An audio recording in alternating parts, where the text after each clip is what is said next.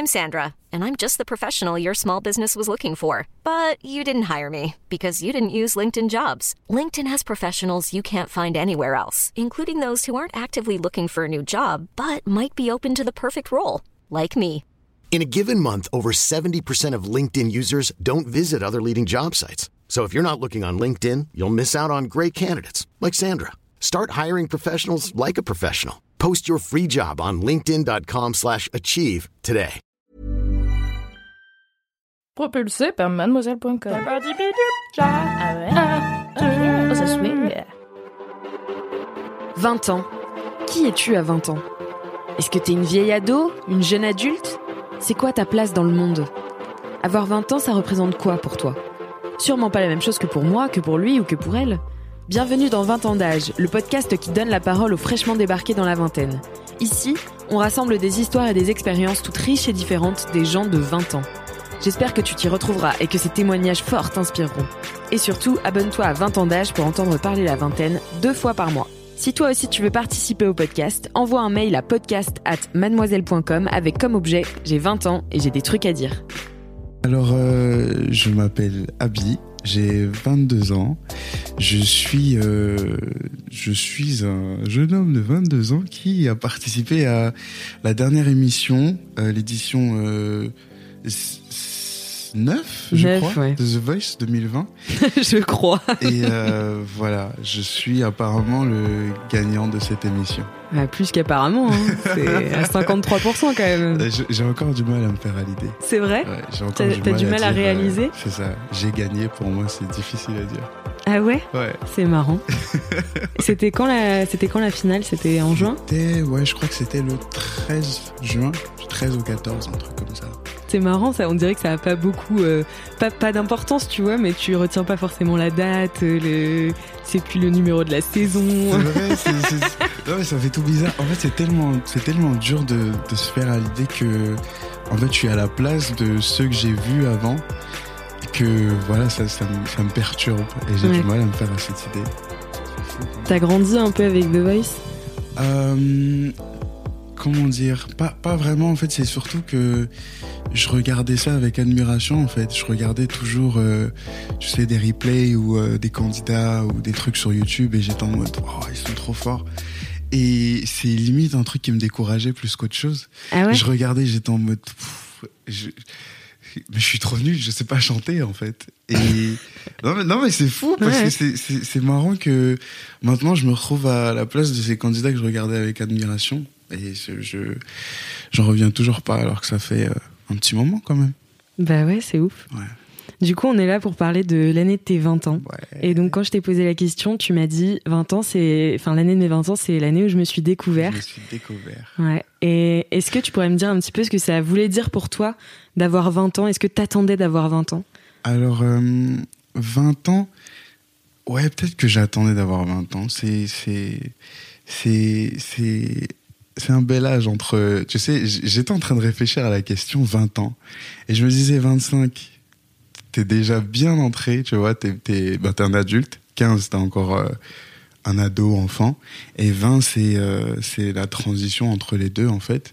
Mm. Et c'est, euh, en fait, si je le vois comme ça, c'est genre le moment où, où tu commences à te faire de l'expérience et où tout ce que tu vis commence à te servir.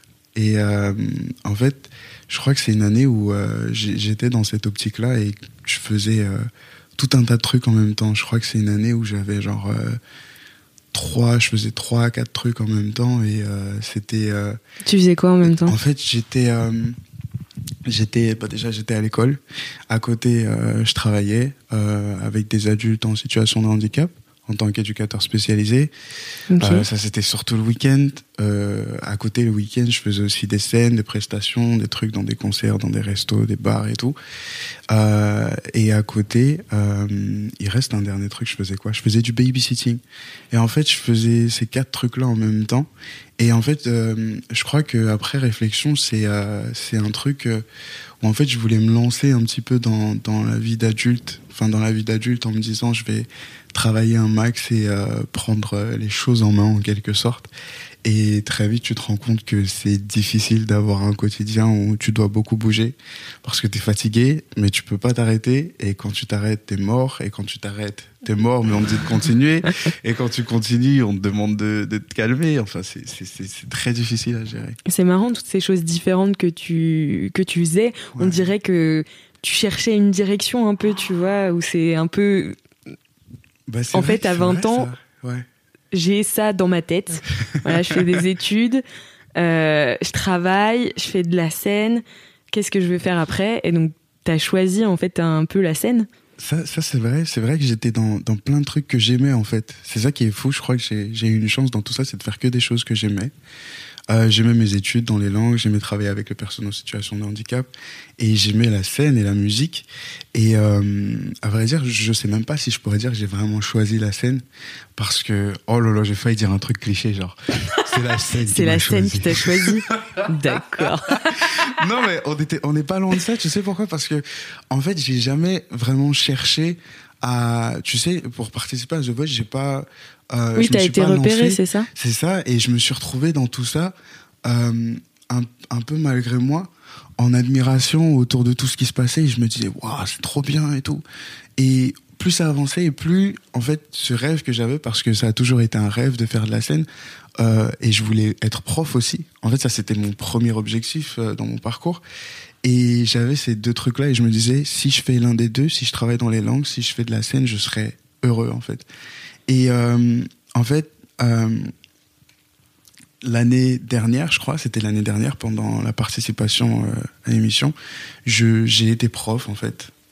j'ai eu la chance de, faire ce boulot et c'était très particulier parce que du coup ce truc là que je voulais faire j'ai pu l'essayer et voir que euh, voilà c'est cool comme tout et il y a des côtés un peu plus relous tu sais quand t'as envie de tuer tes élèves t'étais prof euh, prof d'anglais c'est ça j'étais prof d'anglais remplaçant dans un collège avec des classes de 6e 5e oui donc t'avais à peine 10 ans de plus euh, enfin ouais 10 ans de plus que les élèves ouais c'est ça c'était c'était particulier. C'était c'est vrai que c'est particulier quand t'es quand t'es assez jeune pour être proche d'eux et euh, en fait, tu vois aussi le, la vision des élèves. Tu sais, ils pensaient que j'étais un vieux et tout. C'était marrant.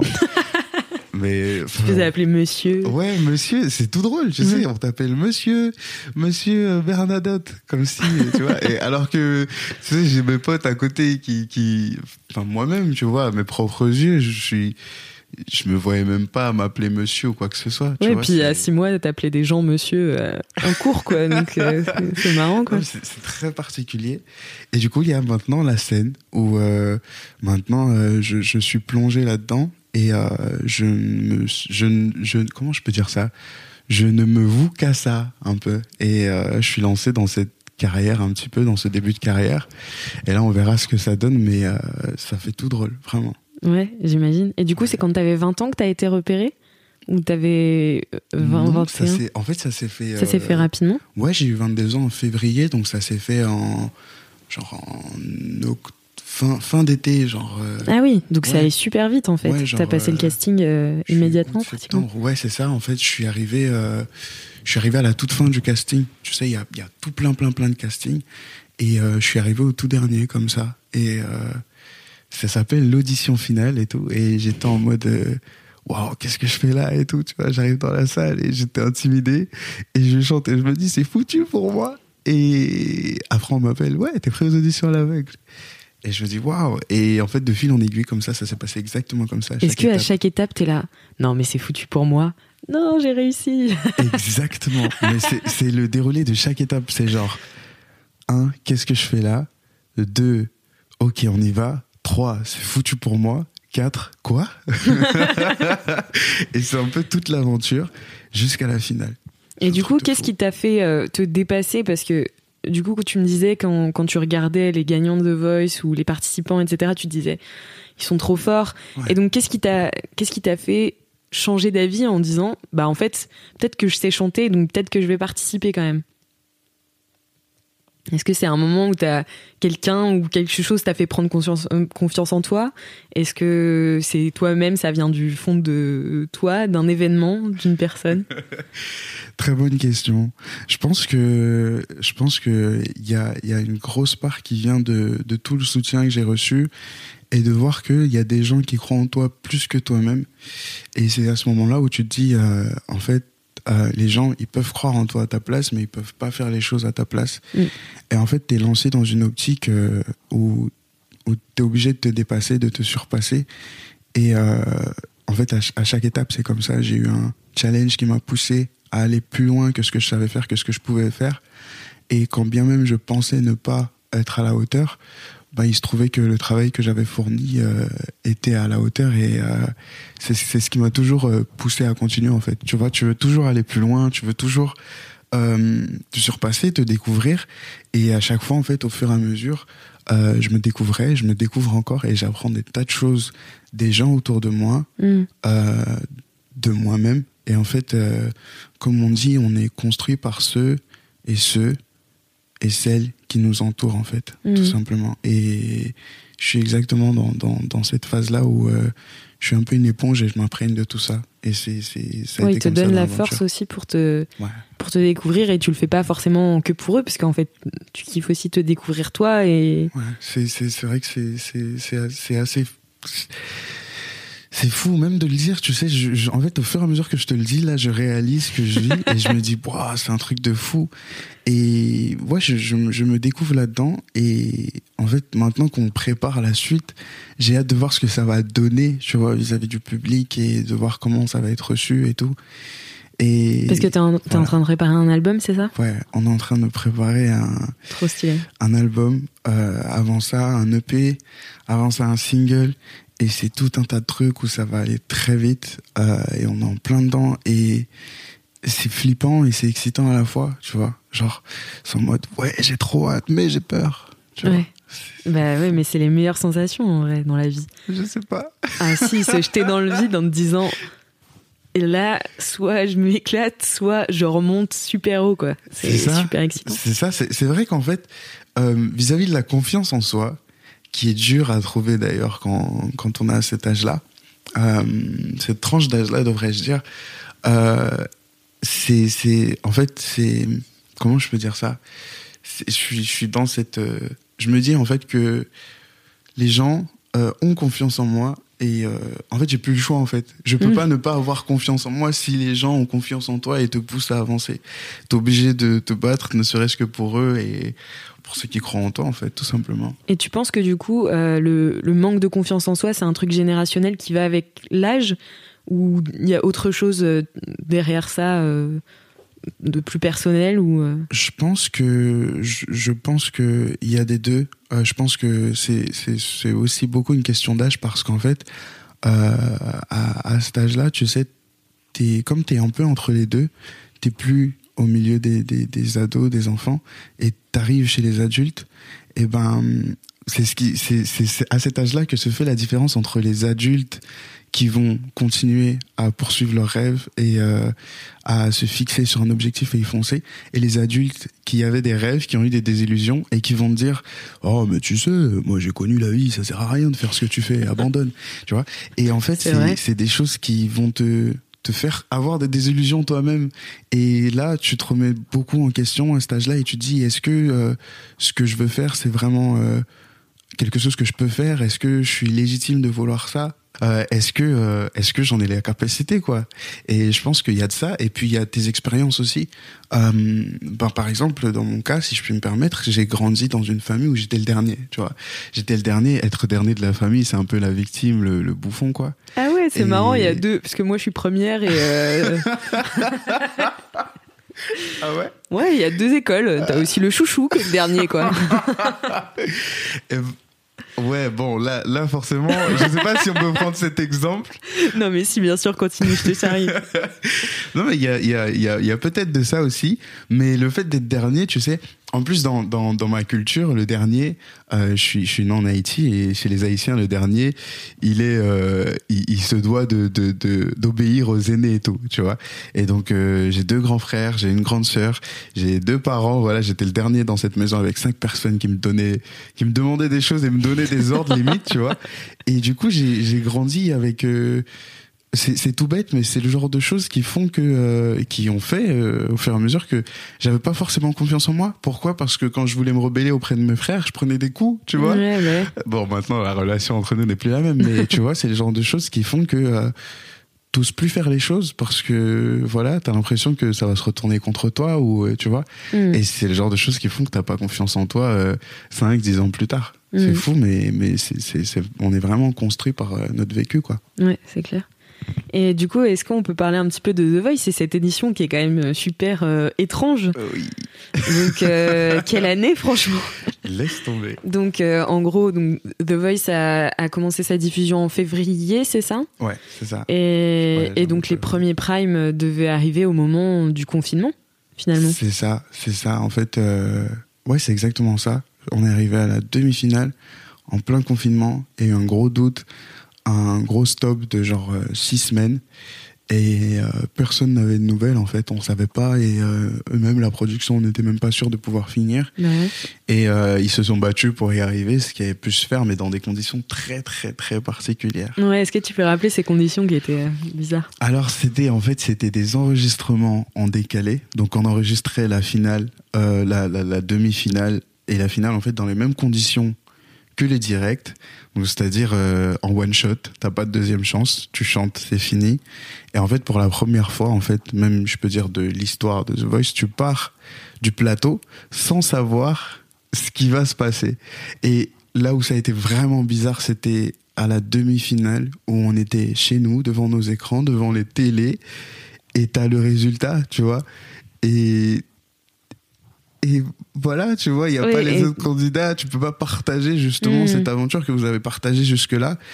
Et c'est, ça fait, c'est tout drôle, c'est, c'est particulier, quoi. C'est, c'est, c'est difficile à décrire.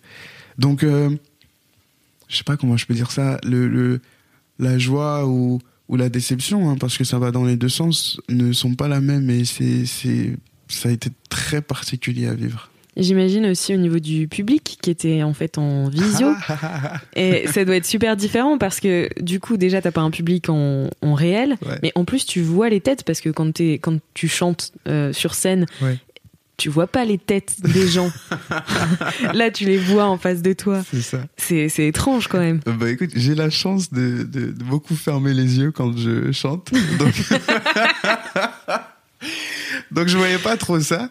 Mais euh, c'est vrai que ça a été particulier. Et puis le public, en fait, euh, c'est ce qu'on nous a dit pour, euh, tu sais, pour te, pour te plonger dans la chanson, pour te plonger dans le truc. Le public, c'est la caméra. Et ça, c'est c'est un peu ce que font les acteurs, c'est un peu ce que font, tu vois, euh, voilà, ce que tu fais sur un clip, un truc comme ça. Mais il faut regarder la caméra en te disant, il y a, euh, il y a Isabelle, euh, il y a Jules, il y a Roger derrière son écran. Ouais. Et euh, tu vois, je, je dois chanter la chanson comme si euh, il ou elle était là. Et je préfère dire elle ou il, c'est mieux. Était là et, et c'est c'est Ouais. bizarre. C'est bizarre. ouais. C'est C'est bizarre. très chelou. C'est très chelou. Ouais. Et mais tu l'as quand même bien vécu, genre c'est- ça a été une expérience. Est-ce que tu t'es senti un peu euh, performeur du futur, quoi, tu vois Enfin, non, mais je me dis, je me dis, tu vois, c'est tellement difficile en ce moment pour les pour les gens du spectacle, etc. Tu vois, qu'en fait, il va falloir inventer peut-être de nouvelles manières de faire le spectacle et tout. On Ouais. sait pas, tu vois.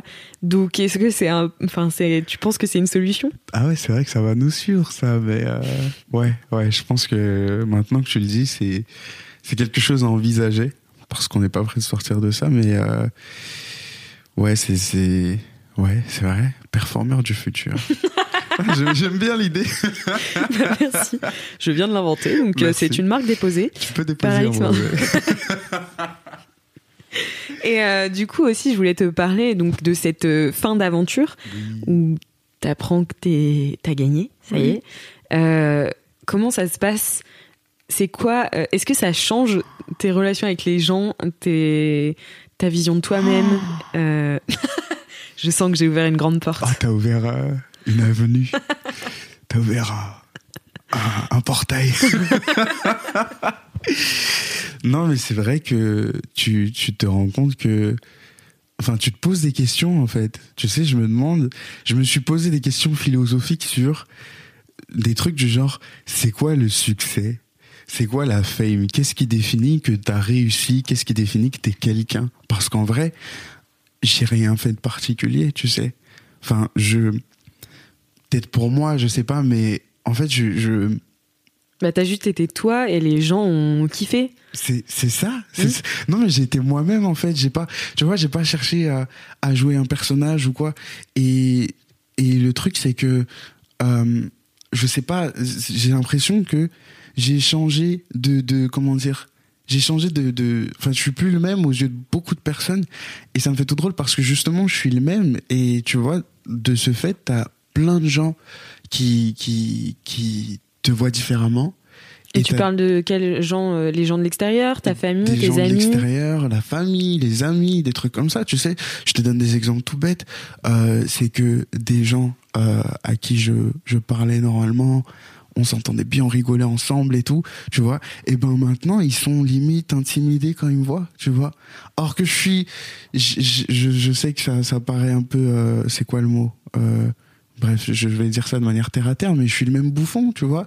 Et ils sont en mode, euh, ah, tu, enfin, mais qui suis-je, tu vois Je, je, je, je suis personne. C'est ça, c'est ça qui me, qui me, qui me fait tout drôle en fait. Et, et j'ai l'impression d'être quelqu'un aux yeux de, de plein de gens et, et c'est bizarre à vivre, tu vois.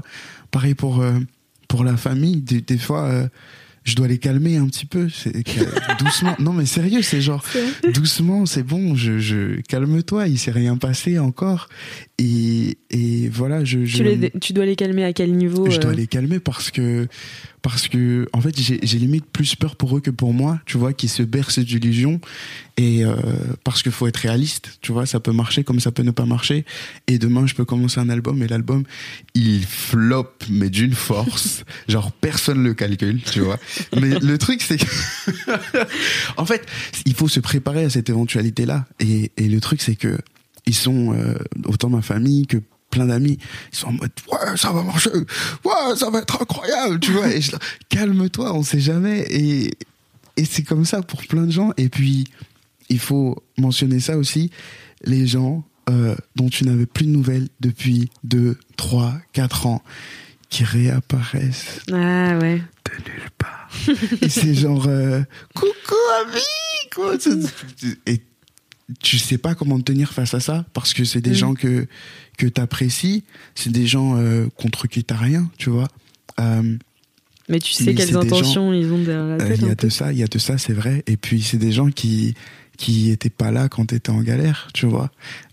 Et, et de même, t'as des gens qui étaient là quand t'étais en galère et qui sont là pour te soutenir et pour te rappeler, voilà, pour te permettre de garder les pieds sur terre, quoi. Et j'essaye de, de, enfin, c'est une, une phase où je réfléchis, enfin, je suis dans un moment de ma vie comme ça où je réfléchis énormément. Je crois que j'ai jamais autant réfléchi de ma vie constamment aux choses.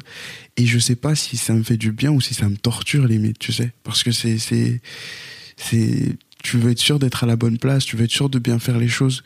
Euh, et, et voilà, tu sais, par exemple, je te donne un exemple tout bête. Euh, quand euh, quelqu'un se vexe parce que je réponds pas, euh, je me demande si je dois me sentir mal parce que euh, j'ai pas pu lui répondre ou est-ce que je dois me dire que euh, je dois rien à cette personne dans la mesure où euh, enfin je dois rien ça a l'air un peu euh, égocentrique ou tu sais quand tu regardes les gens de haut et, et- et je suis dans je suis dans un travail en fait qui fait que j'ai pas beaucoup de temps et que c'est pas de ma volonté de ne pas répondre tu Mhm. vois et je suis je suis tiraillé toujours entre ces choix là Oui, puis t'as l'air d'être un garçon qui a envie de un peu faire plaisir à tout le monde et tout. Ça. En fait, c'est c'est ça. C'est c'est je suis quelqu'un de très gentil, trop gentil, je le sais, tu vois. Et je suis très empathique, tu vois. Mm. Je je- je- j'essaye toujours de faire du bien aux gens. J'ai- J'aime bien faire du bien aux gens. Et tu vois, des petites choses comme ça. Moi, je peux être torturé pour. Je te jure que je peux être torturé pour ça. Il y a des, il y a des trucs, des trucs tout bêtes dans ma vie, genre qui sont arrivés, et j'y pense toujours, alors que c'est rien. Genre, je pense toujours à la meuf que j'ai vue en train de pleurer au coin de ma rue, à qui j'ai pas fait un câlin, ça fait genre euh, 7 ans. Je te jure que c'est vrai. Et c'est des, non mais c'est des choses pour te dire, tu vois, c'est des petites choses où, où euh, en fait je suis très, comment je peux dire ça, je suis très impacté parce que les gens ressentent autour Oui, de t'es un moi. peu une éponge. euh, Et c'est ça, Comme tu disais tout à l'heure, en fait, tu puises ta force chez les gens, mais tu sais ça. aussi euh, ça. être affecté par leur moment de down et tout. Exactement. Mais tu sais, les gens peuvent s'en servir contre toi. Mm. Et c'est là que je dois apprendre à faire ça bien et à me, me comment dire, Te blinder un peu. voilà, me blinder, faire la différence entre euh, ce que je dois prendre, ce que je dois pas prendre, euh, savoir m'éloigner de ce qui n'est pas bon. Et voilà, voilà, c'est. Et est-ce voilà. que tu as, des gens justement qui sont un peu plus habitués à ça, qui t'entourent et qui t'aident? J'imagine qu'il y a Pascal Obispo, Obispo du coup, qui était Ouais. ton coach Ouais. et qui reste ton manager. Donc, euh, quels conseils il te donne euh, notamment? Bah, à vrai dire, euh, il, il, euh, il me coach. En fait, il fait toujours son job de coach et il m'apprend un petit peu tout ça sur le tas. Alors il y a ça, il y a ça. Faut que tu fasses attention à ça, à ça. Et ça, ça fait partie des de nombreuses leçons qu'il m'a données où euh, je devais faire très attention et euh, comme tu disais, un peu me blinder et euh, me protéger de tout ça. Mais euh, c'est vrai qu'en fait, j'ai jamais été dans dans cette situation-là avant de toute ma vie. Et en fait, je suis dans la transition entre euh, ben, le habit de la vie de tous les jours et le habit que, que tu vois sur un écran, tu vois. Hmm. Et, et en fait, il faut que ce soit le même habit sans être le même habit parce que si je suis touché, euh, comment dire, par les, je te donne un exemple, par les trucs négatifs, euh, de la même manière que le habit de tous les jours est touché, eh ben, je suis foutu dès que je vais me prendre, euh, tu vois, des commentaires négatifs ou des trucs comme ça. Hmm. Donc, euh, j'apprends beaucoup. J'apprends beaucoup. C'est inquiétant, c'est flippant, mais c'est grisant parce que je grandis, en fait. Tu vois Ouais. Et voilà, je pense que c'est, c'est, ça, ça rentre bien dans le, dans le concept de, de 20 ans d'âge. Ouais, c'est clair, t'apprends mieux. Tu vois Et du coup, euh, qu'est-ce qui t'a fait euh, choisir Pascal Obispo? Parce que du coup, si, si je me trompe pas, il y a quatre jurys qui sont retournés. Ouais. C'est de la chance. T'étais encore surpris. Euh, Oui. du coup, qu'est-ce qui t'a fait choisir Pascal Obispo et c'est qui tes inspirations en fait dans la vie quotidienne, que ce soit dans la chanson ou ailleurs? Alors, ça, ça va être drôle parce que, à vrai dire, euh, Pascal Obispo, euh, ce, ce serait pas forcément. c'est pas forcément euh, le genre d'artiste que j'écoute. Tu vois, déjà, j'écoute surtout des artistes euh, anglo-saxons, comme on, dirait. Euh, donc, si je te donne des exemples, Sam Smith, John Legend, Ed Sheeran, euh, Alicia Keys, tu vois. Euh, et, en fait, euh, j'ai pris justement Pascal Obispo pour aller dans le challenge. Et je, me, suis dit en, faisant ça que c'est là justement que j'allais apprendre le plus. Parce que je suis, en quête de savoir et d'apprentissage. Et, et c'est ce que j'ai fait. Enfin, pourquoi je me répète Je l'ai choisi pour ça, parce que je savais en fait qu'il allait me faire galérer, tu vois. Euh, et pour le coup, euh, j'ai été servi, tu vois. Non, c'est Et t'as vraiment fait galérer? Ouais, ouais, ouais. Pour le coup, il m'a, il m'a aussi beaucoup boosté, tu vois. Il m'a poussé à prendre confiance en moi et euh, il m'a un peu secoué dans tous les sens du terme en mode vas-y, fonce et t'as rien à perdre en fait, tu vois. Et c'est, c'est ce qui m'a mené jusque-là d'une certaine manière, entre autres. Et voilà, j'ose croire que j'ai fait le bon choix du coup. Ouais, bah plutôt. Enfin, je, je veux pas m'avancer, mais ça a l'air plutôt bien parti pour toi, quoi. Ouais, je sais pas. Euh, ouais, du coup, tu m'as parlé un petit peu de tes inspirations. Euh, Ah oui, les inspirations, c'est vrai. Tu disais oui, les artistes, Les aussi artistes, la famille. Je ouais. veux pas trop parler. Je finis. Je, je te laisse finir ta question. Pardon, je parle beaucoup. Ah non, non, non, mais vas-y, c'est le but. hein. Non, mais dans les inspirations, t'as aussi la famille, forcément, ça joue beaucoup. Euh, et je me suis beaucoup inspiré de, de mes parents, de mes frères et sœurs. Et euh, c'est, comme je disais, je m'imprègne beaucoup de ce qu'il y a autour de moi. Et euh, mes parents, c'est un peu des, des modèles, euh, tu vois, dans leur manière de faire. euh, et ça me, ça me sert aujourd'hui, tu vois. T'as une bonne relation avec tes parents? Ouais, ouais. Tu sais, par exemple, je te donne un exemple tout bête. C'est genre, c'est genre, ils, ils m'ont appris justement à, à ne pas me soucier euh, de ce que de ce que pensent les gens ou de ce que disent les gens. Et maintenant, c'est marrant parce qu'ils me disent bon, il faudrait te soucier quand même de ce que pensent les gens. Donc, euh, on peut dire que j'ai appris d'eux. Et puis mes frères, tu sais, tu regardes toujours les grands frères en en modèle et tout. Vous avez euh. combien d'écart avec tes frères? Alors, euh, mon grand frère, euh, mes deux grands frères, attends, parce que moi je suis nul euh, en calcul. Je vais juste te donner les dates de naissance, tu Ça vas voir roule. le délire. Mon- mes deux grands frères sont nés en 92 et 93. Ma grande sœur est née en 95 et moi en 98. Ok, Voilà, tu vois l'idée? Ouais, je vois l'idée. Oui, Parce vous êtes que- une. euh, vous vous enchaînez un petit peu. Ouais, voilà. et euh, en fait, mes, mes, voilà, mes grands frères, je les ai toujours regardés avec admiration, quoi, en Mhm. voulant faire comme eux. Et c'est un peu euh, aussi ce qui m'a poussé à arriver jusque-là, tu sais, parce que tu as envie de faire les choses aussi bien qu'eux, tu vois. Mhm. Et euh, ils ont des enfants, euh, ils ont euh, leur appart, ils ont leur, euh, ils ont leur copie, ils ont, tu sais, ils ont, enfin, tu, tu vois, et t'es en mode, je veux faire comme eux, tu vois. Ouais, c'est des veux- choses auxquelles t'aspires. Ouais, c'est des choses auxquelles j'aspire, tu vois. Et puis il y a, y, a, y a ma sœur, par exemple, qui, qui est aussi un, un, un exemple de, ce dont je me suis imprégné. C'est, un cas particulier dans la mesure où elle est en, situation de handicap, tu vois. Et en fait, euh, j'ai appris d'elle euh, dans ma relation avec elle, tu vois. Euh, c'est, chelou dit comme ça, mais par exemple, le fait que je sois empathique vient genre à 98% d'elle, tu vois. Euh, le fait que j'aille, je sois tourné vers les gens, tourné vers la famille, ça vient beaucoup d'elle et tout. Le fait que je sois très câlin, le fait que je sois, euh, c'est quoi, un peu neuneux comme je disais, Euh, ça vient d'elle, tu vois. Ouais, un peu neuneux, je sais, en mode, voilà. On s'est compris, je crois. Ok.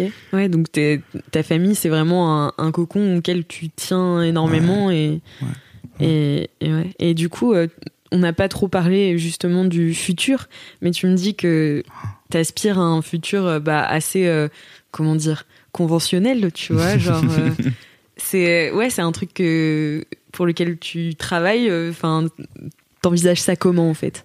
Très bonne question. Alors, en fait, le truc, c'est que le futur, je, je crois que là, à l'heure actuelle, je, je, en fait, il est un petit peu hors de mon contrôle, tu vois ce que je veux dire Mm. Parce que là, je sais absolument pas ce qui va se passer dans un an, deux ans, cinq ans. Et je pense que je vais apprendre sur le tas et, et, et on verra ce que ça donne, tu vois. Mais ne serait-ce que, par exemple, dans le futur proche, tu vois ce qui va se passer, un single, un EP, un album, tu sais pas ce que ça va donner. Si dans cinq ans, euh, je suis dans, si dans cinq ans, je suis encore dans le monde de la musique et qu'on me connaît, ne serait-ce qu'un petit peu, ou si dans cinq ans, euh, je suis retombé dans l'anonymat, tu vois, ce qui serait peut-être pas plus mal euh, d'une certaine manière, d'une certaine part, euh, si on prend toutes les parts des choses. Mais ouais, je sais pas, le futur, il, il est comme toujours, on sait jamais de quoi est fait demain et c'est incertain. Et on peut rien faire d'autre qu'attendre de voir en fait. Oh là là, tu devrais écrire des chansons. Merci, merci. Ça tombe bien, je sais. Et du coup, pour finir euh, cette interview. Oh, c'est déjà fini. Mais ouais, c'est déjà Oh, fini. nul. Ouais, je sais. Je que ça dure une heure. J'aurais aimé aussi. Mais euh, du coup, c'est une question que je pose à tous les invités euh, de 20 ans d'âge. C'est quoi la leçon que tu as apprise de l'année de tes 20 ans et là, plus généralement, de tout ce qui s'est passé ces dernières années et que tu aimerais donner à l'ado que t'étais? I'm Sandra, and I'm just the professional your small business was looking for. But you didn't hire me because you didn't use LinkedIn jobs. LinkedIn has professionals you can't find anywhere else, including those who aren't actively looking for a new job but might be open to the perfect role, like me. In a given month, over 70% of LinkedIn users don't visit other leading job sites. So if you're not looking on LinkedIn, you'll miss out on great candidates like Sandra. Start hiring professionals like a professional. Post your free job on linkedin.com/achieve slash achieve today. Oh, ça c'est joli ça. Ça j'aime beaucoup. Ouais, ça c'est joli. Euh, ouais, la leçon que j'aurais donnée à l'ado que j'étais, c'est de ne pas prendre, euh, c'est de ne pas prendre euh, les désillusions comme et même ouais c'est ça, ne pas prendre les désillusions, les déceptions comme des échecs, tu vois. Euh, je crois que c'est Nelson euh, Mandela, je crois, qui disait ça. Peut-être que je dis des bêtises hein, et que c'est une citation qui vient de je ne sais qui, mais euh, il disait, euh, il me semble que qu'il n'y a pas de défaite, que des leçons, tu vois. Et c'est ce qui fait la différence entre aussi entre quand tu es un adulte et encore un enfant, c'est que quand tu prends une désillusion, une défaite, euh, ou même, tu sais, une déception, un truc qui va te miner le moral, c'est euh, en fait, euh, c'est que ça va te, te mettre à plat, mais genre ça peut te mettre à plat pendant un jour, pendant deux mois, pendant cinq ans, et des fois c'est des trucs comme ça qui peuvent te faire rater des occasions, des trucs qui vont te faire avancer dans la vie, et euh, en fait, euh, c'est à ça que j'ose croire parfois que je deviens un adulte, c'est que j'aime apprendre et, et ça va être tout drôle à dire, mais maintenant j'aime euh, me tromper, j'aime faire des erreurs et j'aime, euh, j'aime, tu vois, j'aime quand ça marche pas. Pourquoi? Parce que j'apprends de ça, tu vois. Mm. Et tous les trucs qui se passent mal maintenant, genre euh, avant j'aurais été en mode, mais maintenant je suis, en, je suis reconnaissant de ça parce que c'est des leçons et derrière, ça me forge et je suis préparé pour les prochaines fois où ça arrive, pour les prochaines fois où des situations similaires me tombent dessus. Et euh, derrière, tu deviens quelqu'un de plus fort. Donc, mm. euh, j'aurais dit au, au, au Abi ado, euh, apprends de, de, tes échecs et deviens plus fort, plus grand. Ah, c'est beau. Hein. C'est trop beau. trop bien. Merci beaucoup, Abby, en tout cas, pour cette interview. C'était vraiment trop, trop cool. Ça a été un plaisir. Oui, moi aussi. Merci à toi, auditrice, auditeur, d'avoir écouté cet épisode et j'espère qu'il t'a plu. Si c'est le cas, tu peux parler de ce podcast autour de toi, mettre 5 étoiles à 20 ans d'âge sur Apple Podcast et nous laisser un commentaire. Et si tu as 20 ans et que tu veux participer au podcast, envoie un mail à podcast at mademoiselle.com avec comme objet j'ai 20 ans et j'ai des trucs à dire. À bientôt dans 20 ans d'âge.